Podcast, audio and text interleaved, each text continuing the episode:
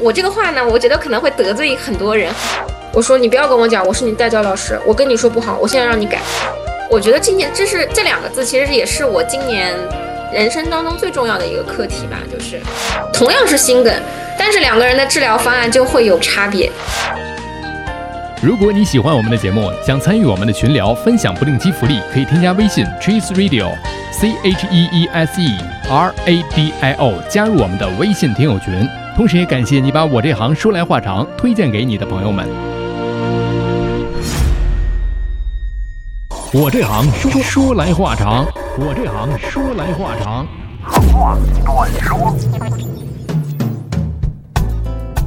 在上一趴中呢，和急诊 ICU 蒙医生聊了很多关于他从一个医学生到医生的这一路的过程，以及在工作中所遇到的那些个日常。真的是在急诊 ICU 当中，你无法去预知下一秒究竟会发生什么，听着就很紧张啊。那这一趴我们来放松一下，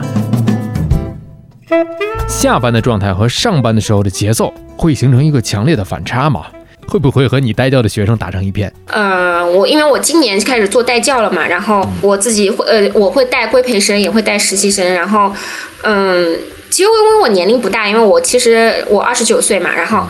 我去带这些学生的时候，平常我是跟学生打成一片的，就是感觉啊，跟他们其实没有什么年龄差距啊，然后喜欢的东西也一样，然后也会聊八卦啊什么的。然后有一天有一个病人上来，然后那个病人也是。也是发心梗，然后他刚上来，就是刚被送到我们观察室，还没就是没没有把这个病人送到 ICU，就是本来是打算先在观察室观察两天的，如果中了就转到那个 ICU 里面。刚进来，医嘱都还没开呢，病人还没去看呢，心跳就停了。然后我当时呃是旁边的医生的床位的，然后我当时是可能是我先反应过来了，就病人叫了一声。然后我就啪就冲冲过去了，然后我看着那个心跳三十多，然后我就直接把床栏杆扯下来，然后我就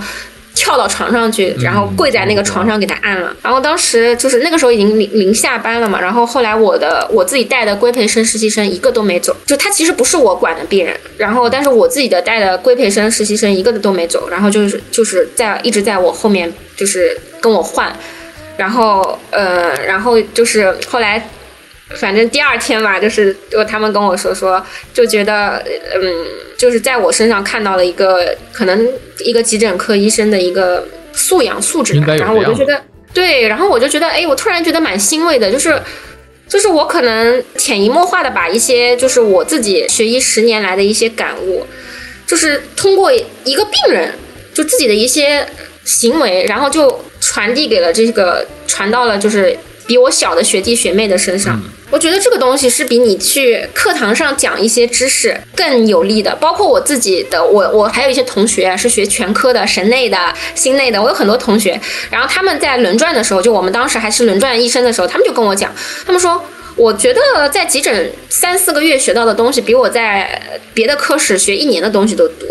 因为你你会你在急诊，你又要跟家属沟通，又要有练锻炼你的反应能力，又要计算药物的用量，然后在 ICU 你还要各种去算算什么肌酐清除率啊，算就是容量负荷，算营养，然后很多又涉及到计算的很精密的东西，然后这个病人有符合什么指针，然后你就结合很多去考虑，然后这个思维的这个能力是要非常强的，就非常考验医生的这个综合判断能力，因为他们会说啊。啊，在 ICU 在急诊学到的东西真的很多很多。我说，嗯，是的，是的，因为可能别的科的病种就比较单一，就是按照这个治疗流程一套一套，你先怎么样，再怎么样，做胃镜、做肠镜，怎么怎么去找，用哪一个药，用这个单抗，用那个那个药。在急诊就不一样，在急诊在 ICU，可能同样的一个疾病，同样是心梗，但是两个人的治疗方案就会有差别。它的这个容错率也很小，它不允许你犯一丁点的错误。对。嗯，刚才讲的那个特别好，虽然他不是你的病人，但是他是病人。嗯，然后我自己也是，就是我能，就是感觉能把自己的一个素养去传过去吧，觉得还蛮。对对对。会和你带教的学生打成一片，出去一块玩吗？会聊一聊，不过不过很少很少跟带教的学生，就会跟他们一起吃饭嘛。树立不起微信了啊？没有没有没有没有，我还是有微信的，要要有微信的，不然不然的话，他们他们现在现在这个零零后很很难搞的，零零后零零后很难搞的，会跟我吵，我说你这病史写的不好，他就说，啊我们科的病史都是这样的，然后他以为他以为我是研究生，然后结果 我们我不管，我们科的病史就是这样的。我说你不要跟我讲，我是你代教老师，我跟你说不好，我现在让你改。你看，你看，你看，确实是，那就有的时候跟这个代教的学生不能完全打成一片。对，就是该该该讲的还是要讲，因为这个也是为他们好。就是你，因为我是犯过错误的，就是我我当时当轮转医生、当实习生的时候，我我写的不好，我也被罚、被被骂、被讲。我觉得这个是应该的，就是老师去讲你，肯定是这个坑他是踩过雷的。所以萌萌在工作的时候都是特别严肃的这么一种状态，尤其是在认真工作对待这些个病患的时候，那下班的时候蛮严肃的。下班会跟自己有一个强烈的一个反差吗？嗯，下班就对，或就是现在这个此刻这个样子。对对对，其实下其实褪去医生的这个职业的话，我觉得我就是一个小姑娘啊，就是一个呃笑点还蛮低，然后很喜欢小动物啊，然后偶尔也很喜欢健身啊，也很喜欢穿那种性感甜辣风衣服的那种。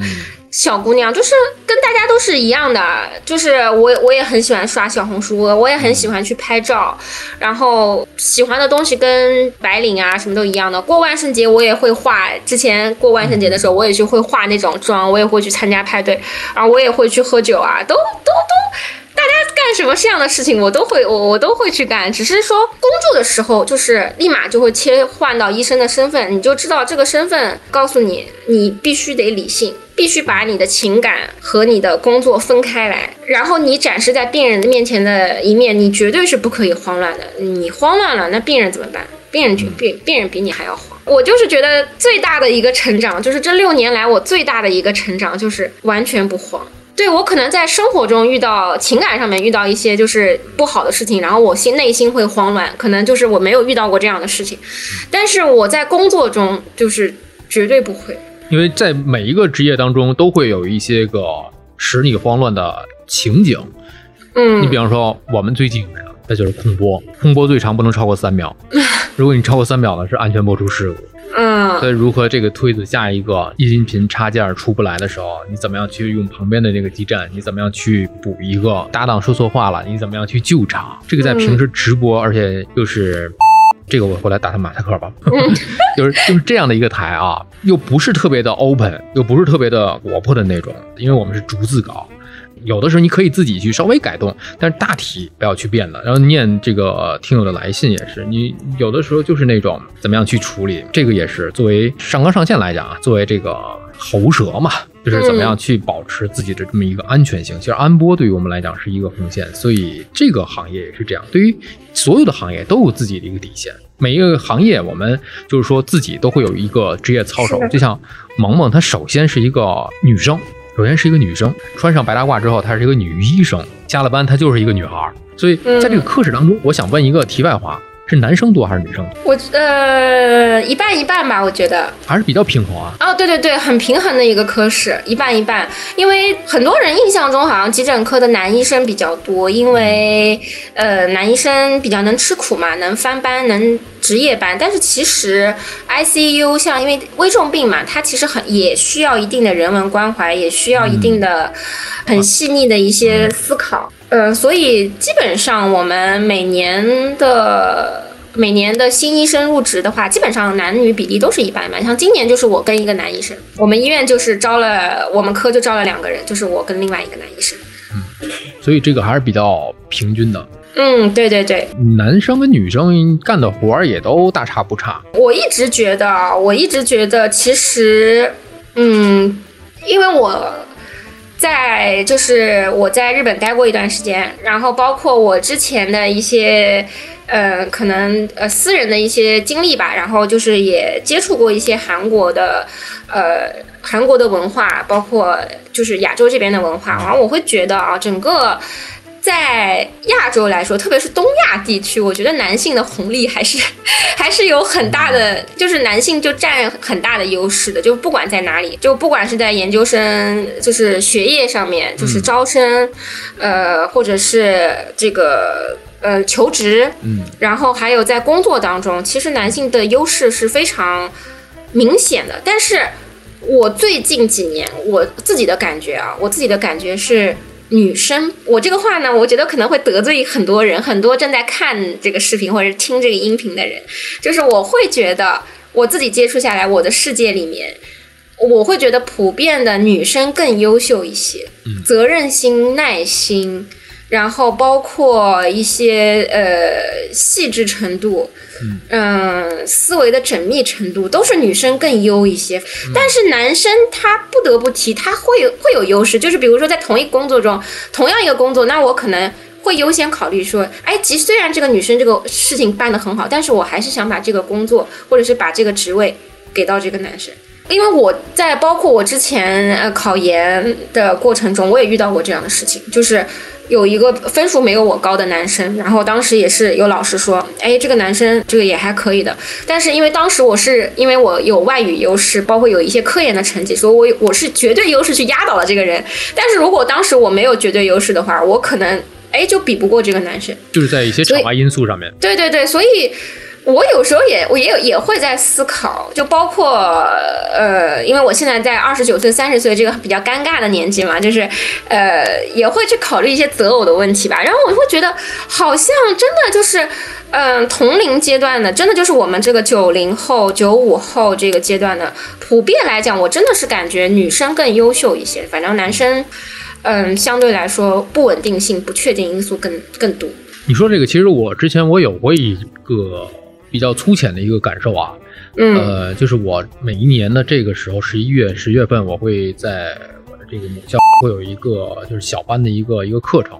然后我接触的就是每一年，从零七年开始到现在啊，这两年是上在网上了。很多的女生就是会感觉在专业上，平时对于知识的一种渴望，对知识的一种一种追求，甚至是讲对业界的一种追求的能力，她的渴望值会比男生要强。很明显，举一个例子啊，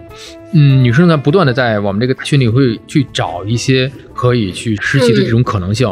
啊，甚至是说对于专业上的一种一种探讨，可能女生更多一点。这个是我这几年自己对于我的这些个小同学们的这个粗浅的一个感受，只代表我所接触的这个这家学校的这个面貌。对对对，我也我也保密一下，我我只代表我的世界。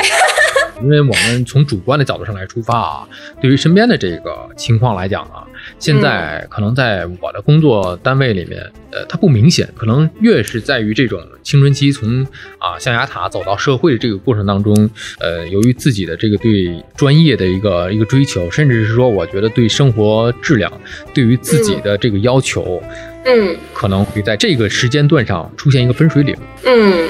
也许我不排除啊，因为这个心理我也没有揣测过，我只是说也许可能自己，嗯，就像你你刚才讲的，在我们东亚地区提早的，他会认知到这么一个自己的一个劣势吧，目前存在的这么一种劣势。因为我之前播客也聊到过这个洛杉矶市的副市长，她是一位女性，啊，毛毛之前就是跟我说的这个，你也对对对，我很喜欢她，嗯，其实她对于这个女性而言呢，她写了两本书啊，其中有一本叫做就是不到三十岁。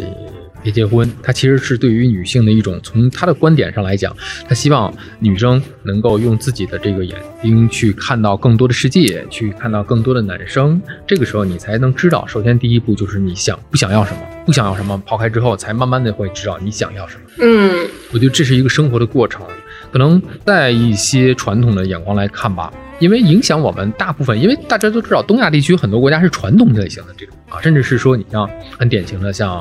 我们的邻国日本，甚至说韩国，也嗯，就是大男子主义的会很多。对对对，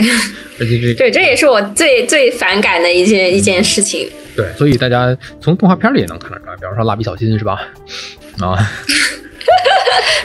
可以讲是一种延续吧，思维惯性，所以会导致现在很多的新女性会自己对自己有很很强烈的一种一种要求。所以就形成了萌萌现在在这个年纪上还不到三十岁，已经有这么多的这个成就，是吧？这个 呃，带教的学生都以为你还是同学那种。对，那可能是因为我长得也比较小，因为我看上去不像三十岁。啊，是确实是不像。而且包括你从性格上来讲啊，等等一系列都以为你还是个学生，嗯嗯嗯，所以能够让自己能够提早认识到这一点，我觉得其实你已经是赢了大多数了。嗯，我觉得就是还是就像刚刚你说的，就是还是要再经历事情。就是我现在在工作上的一些心态，其实是我经历了很多事情。以后我自己修炼出来的。但是你在生活中，因为我们可能学医的人普遍都是读书读的比较多，就是身上的书生气太重了。嗯，然后对于这个社会的认知，包括你对很多是非对错的认知，还没有对疾病的认知多。对，而且你怎样去评判一个人好和坏？呃，其实我一直说，我会跟你说，我说我看淡生死，我会觉得啊，下一秒你永远不知道下一秒什么。看似其实好像我很心态很好，但是我也很坦然说，就是在我遇到一些挫折的时候，我也走不出来过。就包括我二零年的时候，我在科研遇到一些瓶颈的时候，我也去，我也去六百号看过，我我怀疑我自己抑郁了。但是事实上，其实当时并不是一种抑郁，只是你自己没有想清楚。然后包括你在情感上遇到一些问题，遇到一些可能不好的人、不好的事情，哎，你会觉得这个社会怎么这样的？你去，你会去说这个人是个坏人吗？他好像也不是，他也对你很好，但是他确实就伤害了你。所以，嗯，我我我会怎么去评判呢？我就觉得，不管是社会吧，就是每一个人生活的东西，都是要经过历练的。就像刚刚你说的那个副市长说的那个，他说三十岁之前。呃，不结婚是因为你要去自己去认清男性的东西。对那我自己也会觉得，呃不光是对认清世界，就是你还是要不断的去接触，一定要是广泛的去接触。嗯，你经历了，你才知道是什么。我觉得有一个问题啊，就是我们可以番外啊，话题不在提纲里面啊。番外，我想到一个延伸出来的一个话题，特别好。呃，学医，尤其是现代医学、临床临临床医学的这些个像你这样的人，呃，是不是经常会用？因为它是循证医学嘛，是不是嗯，经常会有一种思维方式二分对立？就是你刚才你用到有一个词，讲的是这个人究竟是好的还是不好的，或者是我们究竟是适合的还是不适合的，或者是这个是对的或者是错的。呃，因为我前两天那个世界传统医学日，我做了一期，就是跟一个中医医生去聊了两期播客啊。其实中医讲的更多的是辩证的一种关系。就打个比方，很简单，就是牛奶该不该喝，很多的这个视频号里边的这些个老专家会说啊，牛奶寒性的，你中国人的体质根本你喝不了牛牛奶。但是呢，牛奶里面还有丰富的蛋白质，你说你去要喝还是不要喝？它不是二分对立的，它不是对和错的，它不是非黑即白的。乳糖不耐受，那你就不要喝了。如有的人你可以喝的话，那你对于你的成长来讲，可能还会有益处的话，那你就去喝。其实我觉得，对于呃这种思维方式啊，因为我只是说思维方式，因为可以我的一个建议啊，我们其实可以用一种跳脱的一种一种视角，它不是上帝视角，而是就像你刚才有一个口误说的好，你说他们他们医学生怎么怎么样的，其实你可能有的时候已经在跳脱出来了，就是从一个自己的旁观者。跟自己去看待自己的这件事儿，有的时候，你比方说你你去啊，觉得自己可能有抑郁的抑郁症，但可能只是说你那段时间的一个抑郁情绪而已。有的时候就是这样的。你比方说，有的人会有一些个在压力大的时候会有一些呃强迫行为，这只是一种行为。嗯可能每个人跟自己的专业都看待世界的这种方法，不能说世界观啊，就看待世界这种方法，跟世界去呃相处的一种方法，可能会深受到这个专业的影响，因为你你你讲了，这个专业伴随了你十年，你像我是学广告学的，所以我前两天啊。就是我们学系是三十周年，邀请我，就是写了一个什么东西，然后问我这个学咱们系给了你最最深的一个收获是什么？啊，嗯除了一个文凭之外啊，我觉得最大的就是一种思维方式。慢慢慢慢，因为你你你你看待这个世界的这个方式，嗯，我觉得就是你可以多元化。广告，我觉得有点像像是中医的这种思维方式，它不是一个非黑即白，它不是一个对与错。可能我们站在不同的角度啊，听听不同的声音的时候，你往往你嗯会有不同的收获。所以这也是我用这一档播客来跟自己去做自洽的一个通道，也让啊，对对对，这你说的这两个字特别好，就是我这也是我就是这一年都在思考的一个问题，就是自洽。嗯。就这两个字，就是怎样去坦然的接受自己好和不好，然后去接受别人的好与不好，这是我今年的一个，我觉得今年这是这两个字，其实也是我今年人生当中最重要的一个课题吧，就是，送给自己的三十岁的一个一个礼物。对，就是对于自己三十岁的一个与自己自洽的一个点吧。因为就是，呃，今年就是因为环境的变化嘛，很多变化，包括你的工作思维整个都变化了，然后就会想到很多很，就是会看到自己不同的侧面，然后你会暴露出来很多的好与不好的点。对，你会跟你周围的人，包括跟父母啊，然后跟朋友啊，都会有碰撞，然后你会知道，哦，原来我是这个样子，在他们眼里是这样的。今年就是在慢慢的去想这些问题，怎么去，啊，去接受自己的好和不好，然后慢慢的去改进，然后怎样让自己做的去 match 到大部分人，然后让大家都会觉得我是一个很很坦然心态的人，我觉得这个也很重要吧。这是我今年的一个人生中一个。蛮重要的课题。嗯嗯，等你过到三十岁之后，你会跟自己说：“我会欣然的去接受自己这一面